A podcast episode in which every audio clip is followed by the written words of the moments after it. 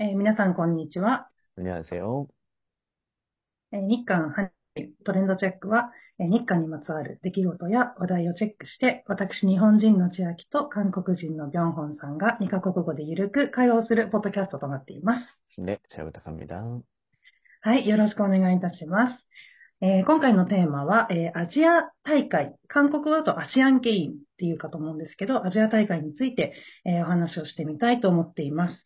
えー皆さんがこのポッドキャストを聞いてくださる頃には、すでに閉会式も終えた後かなと思うんですけれども、このレコーディングの日がちょうどサッカーの日韓戦の次の日ということもあり、まあ、いろんな余韻に浸りながら、まあ、大会のことであったり、あとはスポーツのことについて、今までの日韓戦のことであったりっていうことをお話しできればと、えー思います。よろしくお願いします。 네, 어, 지금 저희가 녹음하고 있는 시간이 어, 10월 8일, 네, 일요일 오- 아침인데요.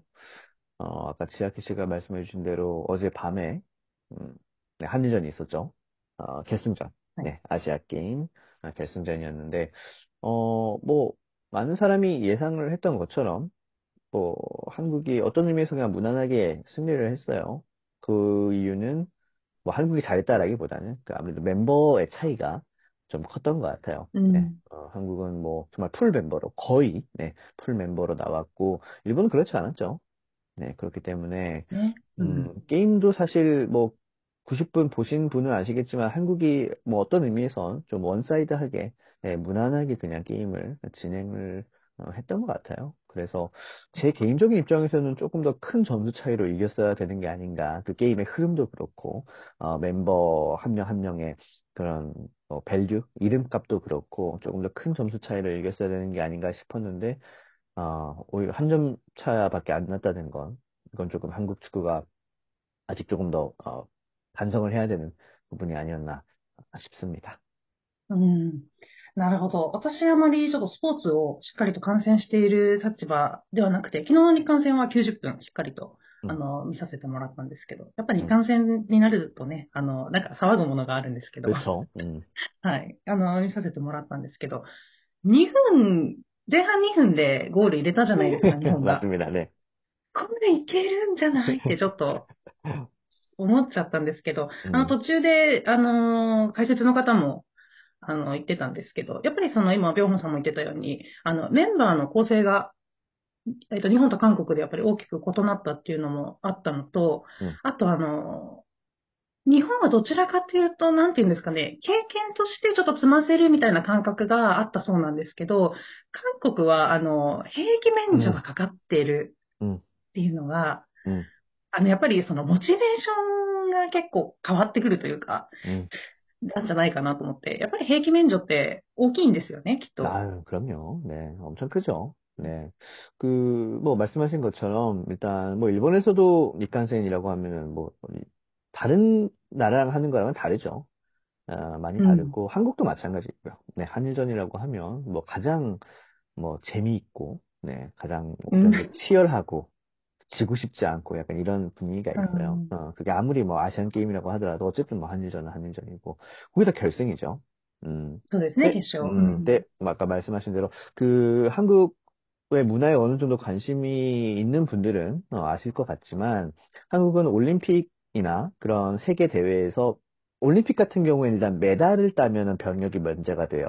동메달이라도 따면 아, 병역이 면제가 됩니다. 하지만 아시안 게임은 사실 올림픽이랑 비교하면은 뭐 이거는 너무 작잖아요. 시사니까. 그렇죠. 음, 그러다 네, 보니까 네. 반드시 금메달을 따야 돼요. うーん。 음, 그렇기 때문에 뭐 나르호도. 나가는 사람들 입장에서는 어 금메달 따고 싶죠. 그, 그 군대 안 가는 게 얼마나 큰데요. 그 어제 한국 멤버들 중에서 그 시합 전에 그 인사를 하잖아요. 그런 국기에 대한 경례라고 하는데 한국 멤버들 이렇게 보통 이제 가슴에 손을 얹고 인사를 하는데 한 명만 이런 식으로 군인 인사를 하는 거 혹시 보셨나요?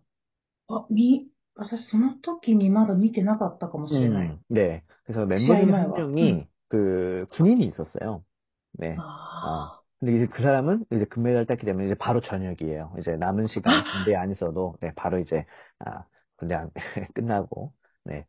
아직 안 간 사람은 이제 자동적으로, 네, 저녁 군대가 면제가 되는, 음. 그래서 한국 그 팀 입장에서는 어. 전력을 다할 수밖에 없죠, 당연히. あ、 そうなんですね。えっ、と、私も今初めて知ったんですけど、うんワールドカップや、 あとはオリンワールドカップもそうなんですかね。オリンピックはメダルを取れば兵役免除。 맞습니다. ワールドカップも同じですかね。 자, 월드컵은 지금 정확하게는 모르겠는데, 근데 아마 월드컵이랑은 좀 상관이 없는 것 같기도 해요. ワールドカップは違いますか 네, 제가 이것도 そしたら 확인해 보겠습니다. 음. はい。オリンピックでは、えっ、と、金、銀、銅のメダルを取れば、えっ、と、兵役が免除されますと。 맞습니다. 네. 네. アジアジア大会では、あの、まあ、規模が小さいということもあって、金メダルを取れば、 まあ、兵器が免除になる。まあ、これは大きな、あれですね、やっぱりモチベーションになるというか、国としてやっぱり必要なあの制度なので皆さん必ず年齢迎えたら行って、もしくは大学を途中で休学して、お休みして行ったりっていう、うん、そのようなまあ文化ですけども、うん、やっぱりこれは韓国人、韓国の方々からすると大きなモチベーションになりますね。真面目だ。ね。うん 어, 그, 그, 이번 아시안 게임에서 또, 네, 일본에서도 화제가 된 게 얼마 전에 있었죠. 그 롤러스케이팅. 롤러스케이터. 발승, 네. 음. はい. リレーですね. 예, 맞습니다. 계주였는데. 아, 야, 이거는 조금. 이야, 네, 어쩌니. 이런 거는 조금 아니라는 생각이 들어요. 네, 이제 군대 면제 얘기를 하다 보니까 이제 또, 네, 이야기가 그렇게 흘러가는 건데, 아까 네. 말씀드린 것처럼 거기서 이겼으면, 그 멤버들은 군대를 안 가도 돼요. 그 세명 계주 멤버로 제가 알고 있는데, 한 명은 네. 이미 군대가 면제가 됐고요. 뭔가 제가 알기로는 뭐 몸이 좀 안 좋은 음. 걸로 알고 있어요. 그 문제는 이 음. 남은 두 명인데, 그, 음. 그, 맨 마지막에 결승전에 들어온 사람도 아직 군대를 안 갔기 때문에, 혹시 이겼어야 되는 거죠. 근데, 마지막에 정말 0.01초, 네, 그 차이로, 어, 금메달을 놓치고, 음, 좀 이거는, 근데, 음, 있어서는 안 될 일이라고 보는데, 어, 어, 그, 일본은 어땠나요, 반응이? もう日本も衝撃でしたよ。うん兵役の免除を失った方が大きい感じですよね。その金メダルが取れなかったってことももちろん悔しいんですけど、 음, 음, 음. 兵役免除ができなかったってことに対するなんか悔しさが大きいんじゃないかっていうことが記事にはなってましたけど、 うん、これはちょっと、ね、ガッツポーズしてる瞬間でしょうね。ちょっとびっくりでしたけど。 음. 근데 거기다가 얘기를 들어보니까 그 롤러스케이트라는 종목이 또 다음 아시안 게임인가요? 그부터는 이제 또 채택이 안 된다고 하더라고요. 그래서 거의 마지막, 네, 음, 시합, 그냥 이라서 이제 뭐 거기서 금메달로 이제 갈 수는 없는 거죠. 병력을 아, 면제 그렇구나. 받을 수는 없는 거죠. 다음 아시안 게임이 나고야인가요? そうですね、26年。 네, 그렇죠. 네, 거기서는 뭐 채택이 안 됐다고 들었어요. 롤러스케이트가. ああ、 그래서 ないんだ。 네, 뭐 더 슬프죠. 어쨌든, 네, 군대를 가야지. そうですね。最終の試合で金メダルっていう、その、 음, ステータスというか、輝かしい功績も 음, 同時になくなってしまったわけなので、そ그렇죠 れは 음 辛いね。 그렇죠. 그 반대로 얘기하면 그, 그 끝까지 정말 포기하지 않고 어, 최선을 다했던 대만 선수가 그건 정말 대단한 거라고 저는 생각을 해요. 네, うん 음, 그래서 많은 교훈이 있었던 것 같습니다. 정말 끝 사이고는 사이고마대. 네,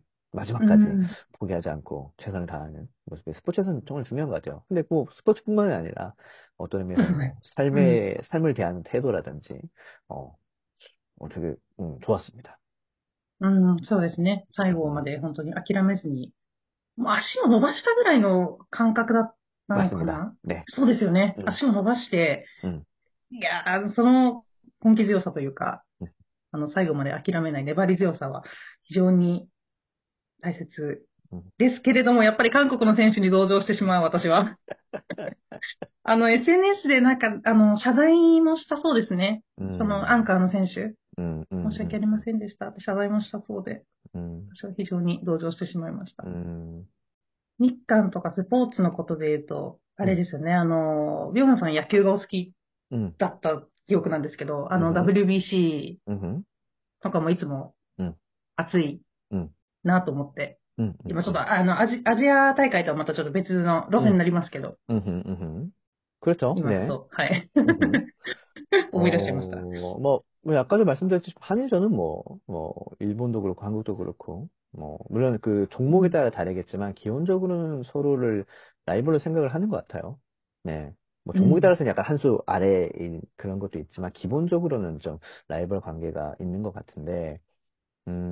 이번 아시안 게임에서도 야구에서 한일전이 있긴 있었죠. 근데 그때도 어, 한국의 멤버에 비해서 일본 멤버들이 뭐 그 주전은 아니었잖아요. 어떤 그냥 음. 음. 최정의 멤버가 아니다 보니까 뭐 그냥 크게 아, 뭐 가치를 두진 않았던 음. 것 같은데 이제 최근에 있었던 게 네, 얼마 전에 있었던 WBC죠. 네, 네 그때는 네, 네 이제 음. 일본도 완전히 정말 최정의 멤버로 뭐 오타니 쇼헤이를 음. 어, 비롯해서 뭐 다양한 메이저 리거들을 불러서 뭐 거기 뭐 당연히 우승까지 했으니까 네, 최정의 멤버라고 보는데 그때는 좀 한국이 많이 밀렸죠. 네, 그래서 한국도 당연히 뭐 최정의 멤버를 가지고 어, 시합을 했는데 완전히 박살이 났죠. 음, 박살이 음. 나서 아마 이건 그냥 제 생각이긴 한데 아마 앞으로 향후 10년간은 한국이 일본 이기는 건 좀 힘들지 않을까. 예. 오. 한국 야구 팬들이 좀 충격을 많이 받았어요. 그때 그 일본에게 졌다라는 아. 게 중요한 게 아니라 일본이 뭐 기본적으로 한 수 위에 상대긴 하죠. 그런데 네, 네, 음. 네 맞습니다. 근데 뭐 예를 들어서 한 10년 전에를 하면 한국이 일본을 이겨서 우승한 적도 있었거든요. 뭐 음. 베이징 올림픽이라든지 네, 한국의 최전성기 네 프리미어 12라고 하나요? 뭐저잘 모르겠는데 네 거기서도 뭐 한국이 우승한 적이 있고 어, 그, 그럴 때가 그때 한국이 제일 잘했던 것 같은데 지금 좀 시간이 지나서 보니까 와 이거는 너무 상대가 안 된다. 그래서 이거 う 제 생각으로 ん。 앞으로 한, 네, 정말 앞으로 10년 정도는 더 길 수도 있고요. 한국, 일본 야구로 이기는 건 쉽지 않겠다. 네, 라고 생각을 합니다. ああ、そうなんですね。私も、あ、あのー、冒頭でもお伝えした通り、そこまでスポーツをしっかりと観戦する、あのー、人 ではないので、申し訳ないですが、あまりしっかりとわ把握できてないっていうところはあるんですけど、うんでも日本の野球チームが強いってことは分かっていて。うん、うん、で、今、ビョンホンさんは10年後、10年間ぐらいは、韓国は日本に勝てないんじゃないか。うん勝つのは難しいんじゃないかっていううん、見解をおっしゃってたんですけど、そんなにレベルの差があるんですね。うん、日本と韓国で。うん、うん、まあ、日本は確かに、あの、高校野球、甲子園もかなり、そうですね、力を入れているというか、うん、みんなが注目しているぐらい、なので、うん、そのようなその学生時代からのなんか文化の違いみたいなのもありそうですよね。韓国はやっぱり部活動というよりかは勉強っていうところが強いと思うので、うん、そのような背景もありそうな気はしますね、そういうところで見ると。うん、うん。 음, 見解ですけど。 음, 음, 음. 네.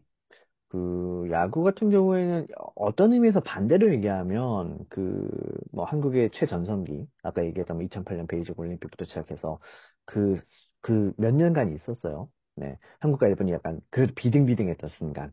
그러니까 음. 한국의 최전성기인 거죠. 근데 그때만, 그때 한국이 제일 잘했었던 때도 일본과 치고받고였단 말이에요. 하- 한국이 압도를 한 게 아니라, 음. 뭐 왔다 갔다, 어떤 이기고 치고. 네. 근데 지금은 일본은 최전성기고, 한국은 이제 그렇지 않다 보니까, 이거 뭐 실력 차이가 너무 많이 나버리는 거죠. うん。 물론 공은 둥글기 때문에 또 해보면, 네, 또 한일전이라는 특수성도 있고, 그러다 보니까 하다 보면 또 한두 번 정도 한국이 물, 물론 이길 수가 있어요. 네. 하지만, 아, 이건 실력 차이가 나는 걸 인정할 수밖에 없고, 음, 그리고 어떤 의미에서는 지금까지 한국이 좀 이상할 정도로 잘 했다는 것도 있어요. 아까 말씀하신 것처럼 한국과 일본은 야구 인프라가 너무 달라요. 일본은 뭐 음. 고시행부터 시작해서 제가 얼마 전에 아, 알아본 바로는 일본에서 야구부가 있는 고등학교가 4천 개가 있다고 제가 들은 적이 있는 것 같은데 4천 개 고등학교 음, 물론 거기가 뭐. 물론 그 4천 개 고등학교가 다뭐 정말 제대로 야구를 하는 건 아니겠죠. 근데 어쨌든 간에 야구부가 있는 학교가 4천 개고 한국은 제가 알기로 야구부가 있는 고등학교가 100개였나요? 100개 아. 안팎이란 말이에요. 근데 이거는 차이가 너무 나는 거예요. 기본적으로. 아, 네. 네. 음. 거기다가 뭐 인구의 차도 물론 있고 어떤 나라의 그런 국력의 차도 있다 보니까 반대로 지금까지 한국이 음. 잘 해왔던 거죠. 음, 기적적으로.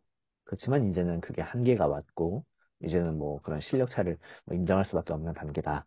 네. 그래서 앞으로 뭐 향후 10년간은 조금 그니까 이번에 그 얼마 전에 WBC에서 그 뭐 일본이 뭐 한국 라이벌이라고 네, 뭐, 뭐, 뭐 운명의 한일니깐센 뭐, 예, 라이바르 한국센 일단 근데 이거는 제가 좀 창피했어요.